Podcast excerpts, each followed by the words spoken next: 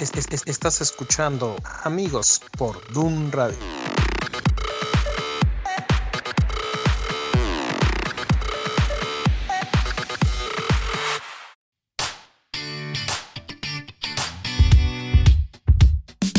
Got up before the alarm. Sunlight replacing the stars. Finding my phone in the dark. Putting my life on restart. So many places to go. Asking what's best, I don't know. Each hour's an hour you make. So I know it's gonna be strange. One more day. I believe, I believe, I believe that it's gonna be all okay with you.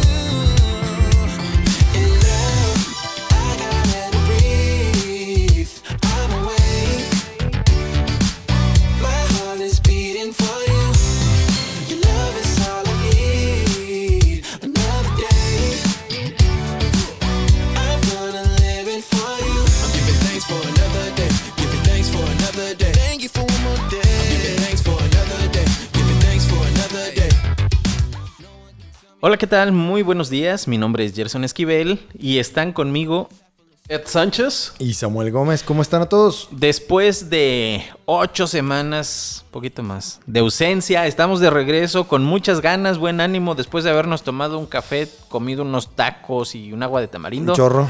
Era el break de media temporada. Ah, anda Estamos en una nueva, en la temporada 3, creo. de- El break de temporada. Ah, qué caray. Bueno, pues siendo las 11 de la mañana con casi dos minutos. eh, hoy es sábado, lunes 16 de diciembre. eh, estamos transmitiendo desde Dun Radio para todas las personas que ya nos extrañaban. Tenemos saludos especiales para... Para mi tocayo, Samuel. Este, y de hecho, la verdad es que queremos agradecerles también a todas las personas que han estado escribiendo. Sabemos y crean que hemos leído sus mensajes.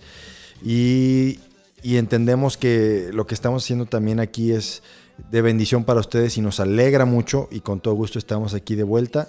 Es un privilegio y esperamos que Dios siga usando este tiempo para bendecir a quien Él quiera, en la forma en la que Él quiera. Sí, saludos también a Jorge, que tus palabras no- nos animan. Te agradecemos por las palabras de ánimo que tienes ahí para nosotros. Y también, si no les contestamos es porque no crean que los dejamos en visto, sino porque no ponen su correo electrónico ahí para hacerles del- la retroalimentación. Sí. Entonces, pero les agradecemos ahí este, públicamente por esas palabras. Gracias. Y mandamos saludos a Berta Alicia, a Claudia, a, a Héctor, a todos los que nos han escrito a través de o las redes sociales o el WhatsApp de la Proverbia o correo a través de la aplicación, diciéndonos, diciéndonos que amigos formaba parte o forma parte importante en sus mañanas de los lunes cuando dicen que se están quitando las lagañas y quieren despertar bien y quieren escuchar estos tres muchachos guapotes, escuchándolos hablando de temas interesantes de la Biblia. Ni, Bueno, saben, ni saben cómo son, pero se escuchan guapos. Papi Eh, Ricky. qué. Entonces, sí, pues es lo que extraña a la gente. Entonces, aquí estamos, gracias. El que, el que es guapo es guapo. ¿eh? Pues para que, para que uno lo, lo- lo va a negar. Y más Ah, en no, estas no, no. fechas dicembrinas que tiene uno más guapura. Aumenta la guapura en estas. En diciembre, ¿por qué en aumenta, diciembre, ¿por qué aumenta la, la guapura? Porque aumentan los kilos. Si soy guapo y peso más, aumenta Ya, la ya, guapura. sí. Ah, hay más de mí, claro. hay más guapo. Hay más de mí, hay más que querer. Entonces hay más que, más que admirar esa guapura. Ah, ya después del 12, eh, ya empezó Guadalupe Reyes. Ay, caray, ya les encargo. No, no, la primera posada a mí me tocó. Bueno, no fui, pero era el 6 de diciembre. Me tocaba la primera posada en un trabajo el 6 de diciembre. Entonces ya. Era nada Sí. más como que. No, ya, ya algunas empiezan desde noviembre. No inventes. Sí, ya en algunas desde noviembre para no suspender actividades en diciembre No, porque tienen que- mucho trabajo en No, diciembre. ya los lugares también están saturados, o sea, las, las terracitas y así. ¿No te ganaste nada este año? No, hombre, no, en, en mi trabajo hicieron, Nada. no, más bien, compraron 40 regalos para 4 mil empleados. No, favor. bueno. Ah, que me van a andar sacándole.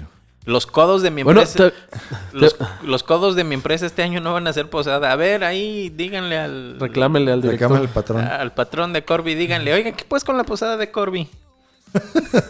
Que siquiera la fusionen con la de, de un radio para, para Eh, ya, hacer, ya hacer más. Eh, ándale, vamos a decirle. Na- Ah, pero la de Don Radio es hasta el 10 al de 10, enero. ey. No, pues ya entonces ya pues, estamos peor. Noviembre, Ni diciembre y posada, enero ni- con posada, ya Ni Día de posposada. Reyes, ni, ni nada. Ni nada. Es que unas cosas ya son preposadas y otras posposadas. Eh, post, pre.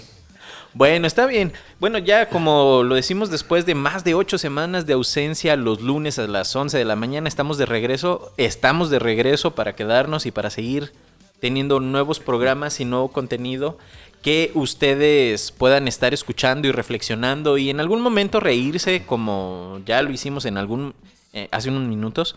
Ya sabes, puedes escribirnos a través de nuestros medios de comunicación a través del WhatsApp de la Proverbia, puedes escribirnos a través de la aplicación de Dun Radio en el apartado de escríbenos ahí donde está el logo de amigos o a través de nuestras redes sociales Facebook, Twitter e Instagram. Puedes encontrarnos como Dun Radio. Y recuerda, ahí tenemos también en la app el podcast para aquellos que nos extrañaban. Yo creo que fue menos el extrañamiento a través de Gracias al podcast, al podcast. Ah, pero ¿qué les cuento? Una buena noticia. Somos, en los podcasts, somos el segundo lugar de todos los programas de Dun Radio. De rating. Somos el segundo en rating en los podcasts. ¿Cuántos tenemos? Tres y el primero, cinco. No, realmente nuestros podcasts son los, es, en segundo lugar, los más escuchados de toda la barra de contenido de, de Dun Radio. Si ya nos extrañaban. Sí, yo creo que sí. Entonces, ¿eso quiere decir que qué? ¿Que mejor no hacemos programas para que nos escuchen más en podcast? Ah. No. Ok, bueno, el tema del día de hoy es... Hoy, retomando. Ah, no, ¿cuál retomando? Nunca tomamos bien. Bueno, sí retoma porque hemos una pequeña introducción Bueno, que hasta nos la acompañó Miriam para hablar acerca de las parábolas. Exactamente. Y hoy, hoy queremos, va a ser eh, algo corto porque de, de por sí es corta la parábola. La van a poder encontrar ustedes en Lucas 15. Y esta parábola se llama Parábola de la moneda perdida. Nada más antes, ¿qué son las parábolas? Son historias que lo que intentan hacernos es reflejar el reino de los cielos aquí en la tierra con palabras a lo mejor algunas más entendibles, historias que, que nos puedan atrapar, cautivar, eran historias de la vida cotidiana que pasaban en la, en la comunidad pues judía en este momento. Hay que, hay que tomar en cuenta todo este contexto. Ujú. Son historias de la vida real, simples, con contexto contemporáneo para que la gente lo pueda entender. Ejemplos claros de la vida real, ¿no? Exactamente. Con propósito espiritual. Correcto. Entonces, vamos a hablar acerca de la parábola de la moneda perdida. Y dice, parábola de la moneda perdida, en el versículo 8 del capítulo 15 de Lucas. O supongamos que una mujer tiene 10 monedas de plata y pierde una. ¿No enciende lámpara, barre la casa y busca con cuidado hasta encontrarla? Y cuando la encuentra, reúne a sus amigas y vecinas y les dice, alégrense conmigo, ya encontré la moneda que se había perdido. Les digo que así mismo se alegra Dios con sus ángeles por un pecador que se arrepiente. Entonces, ¿qué sentido, en qué sentido nosotros debemos de tomar esta parábola? Ok, primero, lo que está interesante para mí es en dónde está ubicada esta parábola y lo que está hablando Jesús en ese momento. Justo los versículos anteriores, y como inicia este capítulo, es con la parábola de la oveja perdida, que todo mundo conocemos. Ya en algún momento la vamos a tomar más a detalle porque tiene mucho para dar también. Y despuesito está la parábola del hijo perdido. Pero lo que me gusta aquí mucho es cómo describe la situación. Hay una, una señora que pierde una moneda y lo que hace es abocarse a encontrarla, buscarla hasta encontrarla y prácticamente voltear su casa hasta que la encuentra. ¿De cuánto era la moneda? No sabemos. Puede que sea un denario, no sé, una moneda de oro, de plata, lo que ustedes quieran. Dice, dice en la versión Reina Valera que era una dracma. Dragma. Era un dracma. Que probablemente era de Era de plata y valía. val- y sí valía valiosa. dinero. Sí, sí era valioso. Sí, pero, pero aquí yo creo que también aparte del valor era esta, ese sentimiento de esa es mi moneda. es la moneda. Y voy a hacer lo que sea para recuperar esta moneda de la cual completa algo que yo necesito, completa algo para que yo pueda hacer una compra, completa algo pues simplemente para yo hacer alguna inversión, etcétera. Pero la mujer me encanta que dice que volteó toda la casa, la revolvió, hizo lo que tenía que hacer para encontrar lo que era de ella, lo que ya se le había sido otorgado. No se estaba dando por vencido y de decir, ay, no, pues, total, voy a conseguir una más, voy a trabajar, ya he trabajado para conseguir estas 10 monedas, voy a conseguir una onceava moneda, ¿qué tiene? Y esa moneda que ya se me perdió, pues la dejo perder. No era así lo que estaba reflejando. Me encanta que dice Dios, a ver, ya te he dotado yo de algo, no lo pierdas. Ya lo tienes, ya son dones y talentos irrevocables, a lo mejor lo que ya te he puesto. A lo mejor solamente tienes que buscarlos. Tienes que escarbarle, tienes que retomar eso que ya lo tenías, hay que retomarlo, hay que hacerlo y hay que explotarlo porque es algo que yo ya te di, algo que tú ya tienes de mi parte. Así. Fíjate que eh, una parte padre en el versículo eh, 10, el, eh, de- esta parábola comprende dos versículos solamente. Este pequeño fragmento de la parábola completa son tres. En el final, en el versículo 10, en el tercero de los tres versículos dice, así les digo que hay gozo delante de los ángeles de Dios por un pecador que se arrepiente. La parábola va enfocada a darnos cuenta del valor que tienen las personas delante de Dios. ¿Por qué? Porque dice, eh, volviendo, eh, les da un, ej- un ejemplo súper claro. Voy a hacer un paréntesis. En, en uno de los lugares donde yo trabajaba, ah, en alguna ocasión me tocó visitar una plaza. En esa plaza había una numismática. Es un lugar donde compran y venden monedas y billetes antiguos y cositas así.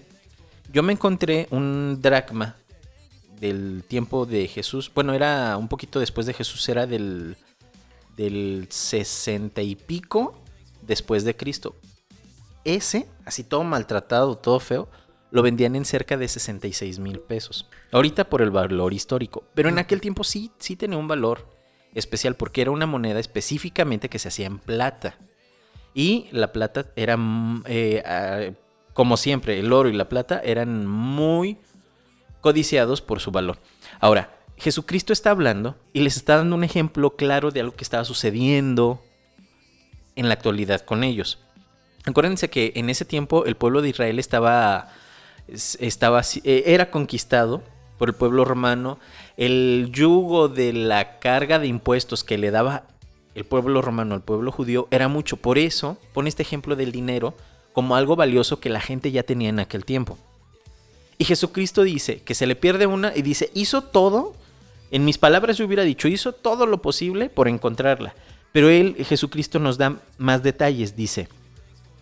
Ella encendió la lámpara, barrió la casa y buscó con diligencia hasta encontrarla.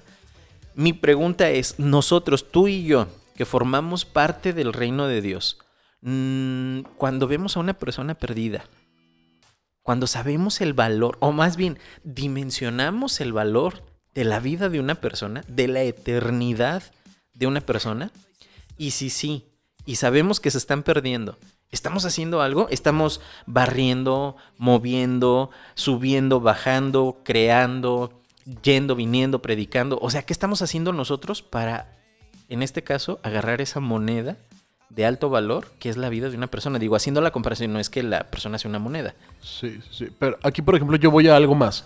No solamente es de que las personas que se están perdiendo, sino más bien yo aquí voy de esas personas que están retrocediendo. Ajá. Porque aquí dice que ya la moneda era suya. Pues ya la tenía como suya. Ya es alguien que ha conocido de Dios, ya es alguien que ha estado, ya es alguien que ha compartido, que has compartido con él en el ministerio, en la vida, en el caminar en Cristo. ¿Y qué pasó? A lo mejor decidió dar un paso a un costado. Y muchas veces lo que hacemos es en el libre, en el libre albedrío. Bueno, déjalo. Él quiso. ¿Qué estás haciendo para recuperar a estas personas y no para recuperarlos para ti, sino para el dueño de esas monedas? Porque nosotros aquí deberíamos actuar como esa luz intermediaria. Porque al fin y al cabo, el que una persona vuelva a los pies de Cristo, a nosotros no nos beneficia si lo vemos fríamente. Él va a ser salvo. Nosotros seríamos salvos si esa persona vuelve o no. Y quien se va a gozar en los cielos, pues dice que es Dios y los ángeles. Nosotros no.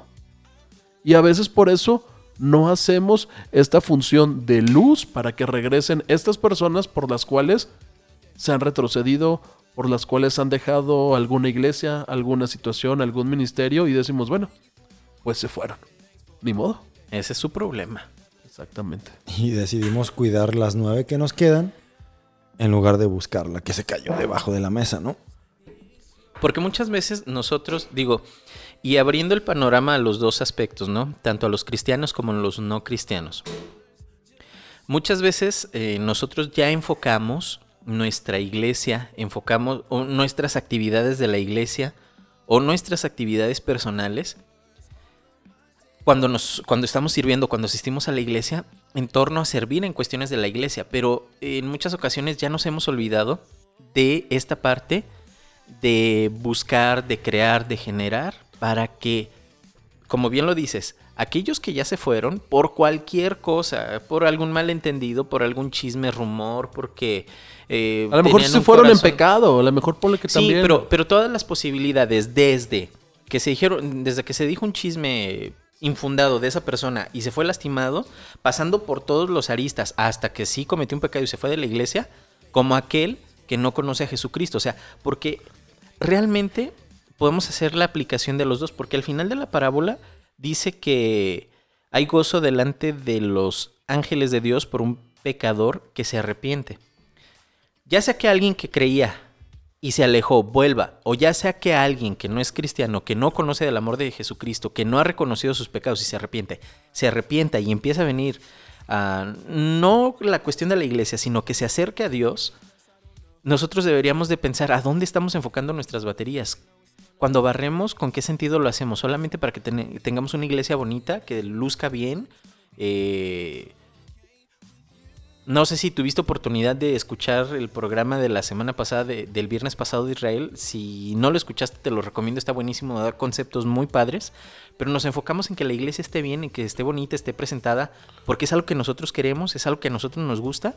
O realmente estamos pensando, como piensa Dios, en preparar hombres, mujeres, niños, niñas, adolescentes, eh, jóvenes, con el propósito de ir a alcanzar almas, porque realmente ese es el propósito que todos nosotros tenemos.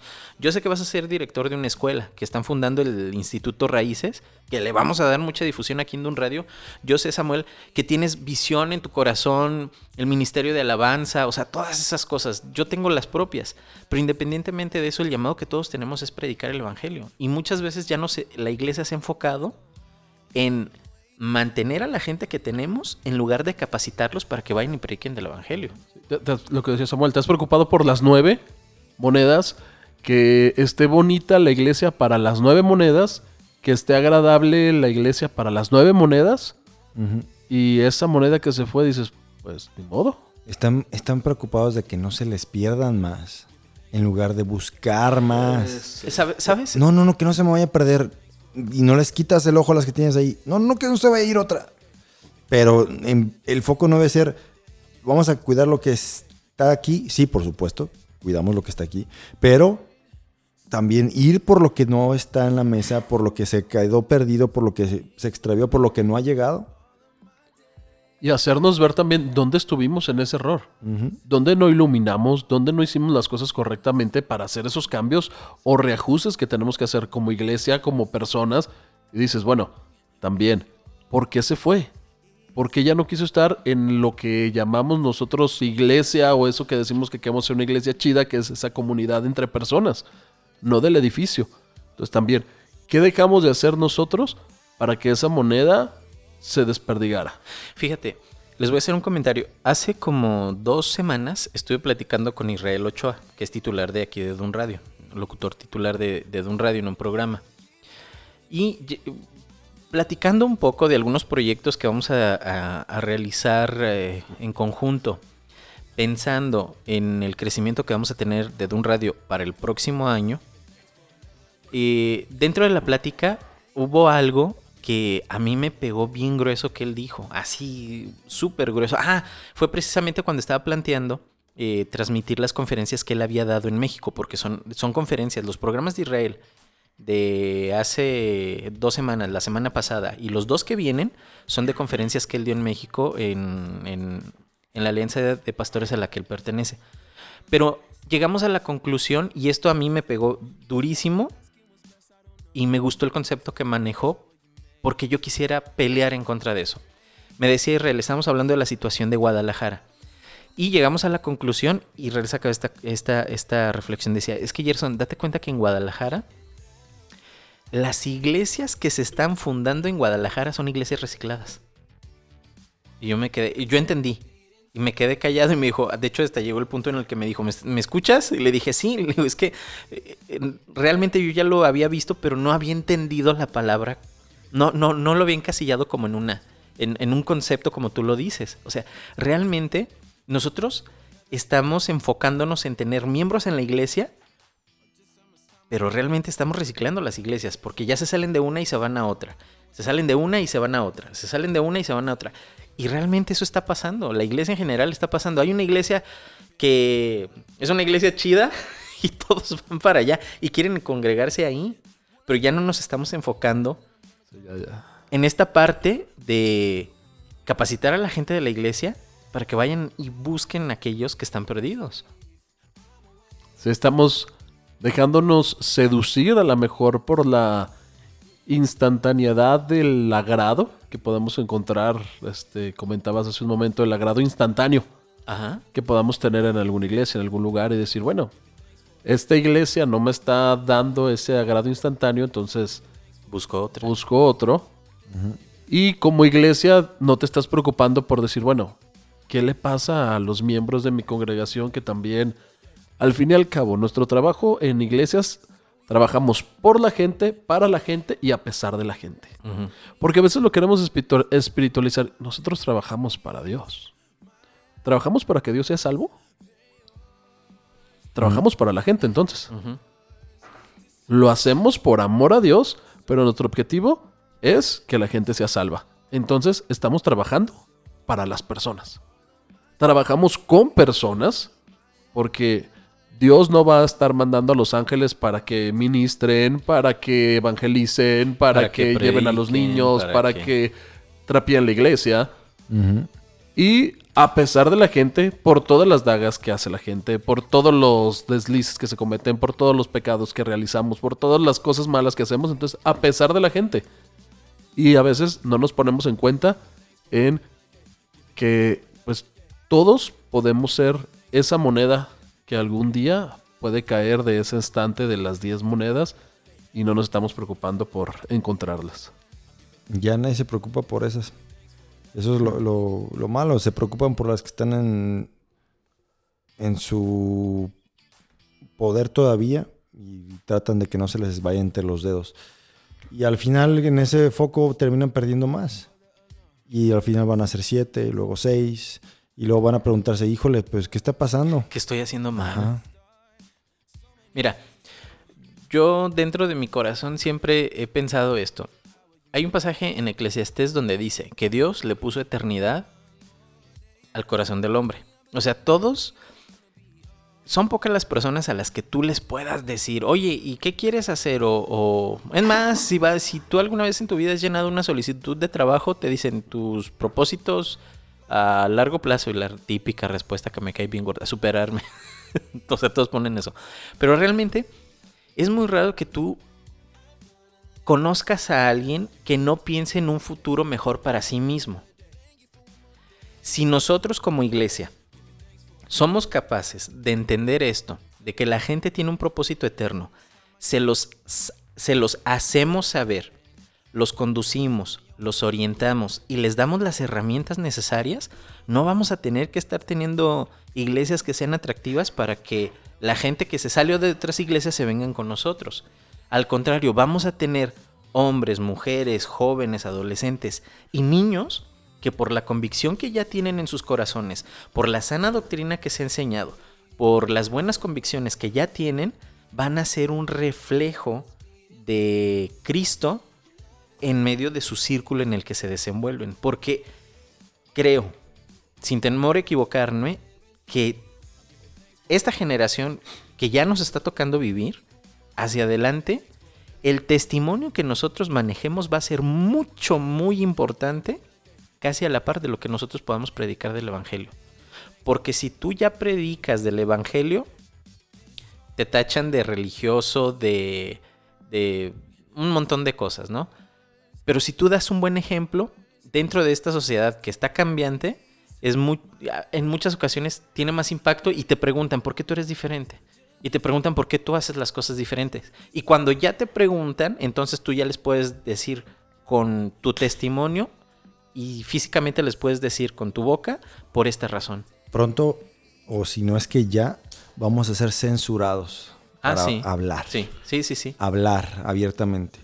Pero nunca van a poder censurar nuestro testimonio, lo que hacemos. Exacto. Y mostrando lo que somos por medio de lo que hacemos, es como vamos a atraer a la gente.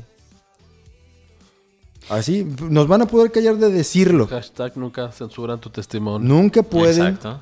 censurar lo que haces, lo que tú vives todos los días. Y ahí es la predicación más real, más importante Tu y trascendental que puedes hacer. Y como tú dices, lo van a ver y van a decir, pues, ¿qué onda? A ver, ¿Qué dime. tienes? Ajá, y ya cuando te Ah, sí, pregunten, entonces tú ya les dices. Servidito. Exacto. Ahí te va. Pero, pero lamentablemente ya una vez lo, lo hablamos en un- uno de los últimos programas, eh, antes de las vacaciones que nos tomamos, donde dijimos que había temas que en la iglesia ya nos están tocando mucho. O sea, estás hablando de la fe, pero de la fe, de la fe genuina, no de esa fe de que creo, me empodero y lo recibo, no, de la fe genuina, de esa de la que oras a Dios y le dices, Dios quiero tener fe y entonces Dios te dice, órale, ¿quieres fe? Te voy a probar con paciencia. De eso no se está hablando ya en las iglesias. No se habla del, ya casi no se habla del testimonio.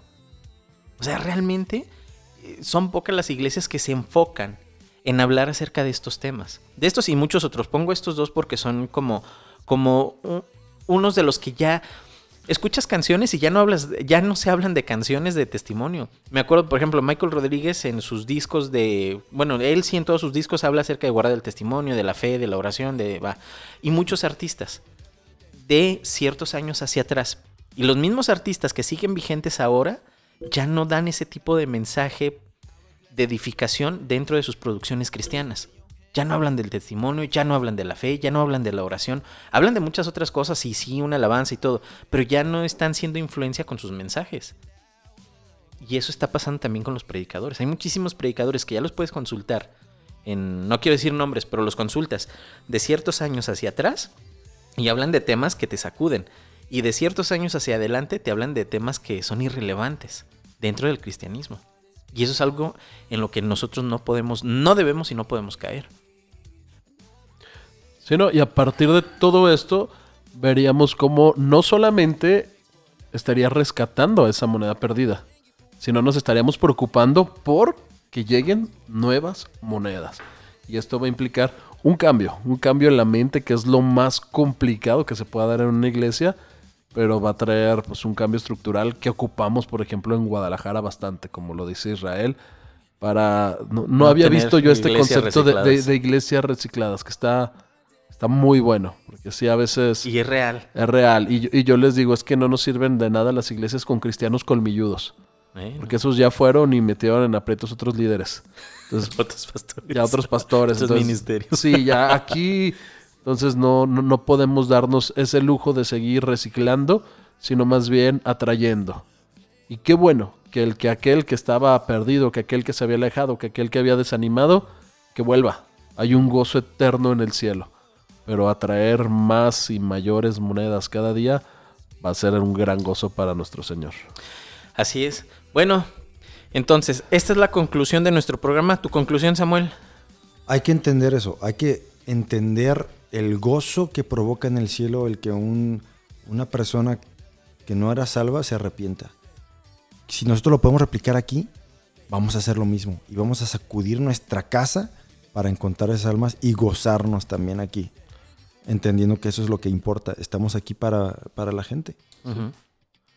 Me, me encanta lo que dijo Samuel. No, no te pueden censurar el testimonio. Está Me voy chido. con eso. Eso. está chido. Hashtag no pueden censurar, Censurar tu tu testimonio. Anda tú. Ok, vamos a adoptarlo. No, sí, está chido, me gusta. Está padre, vamos, a, vamos a adoptarlo. Y bueno, creo que es importante que nosotros entendamos esto, que hagamos un cambio en nuestra manera de pensar, nuestra manera de actuar, nuestro testimonio. Y es así como nosotros vamos a hacer que papá Dios se alegre junto con los ángeles por la chamba que nosotros estamos haciendo, como tú dijiste, por la gente, de la gente, por la gente y para la gente, ¿no? Y a pesar de la Y a pesar de la gente. Ok. Bueno, cerramos con esto. Ya te lo dijimos al principio del programa. Es un programa donde estamos calentando motores para arrancarnos de lleno ah, en las siguientes emisiones de nuestros programas de amigos. Se despide Gerson Esquivel. Ed Sánchez. Y Samuel Gómez. Nos escuchamos la próxima semana. Hasta luego. Adiós.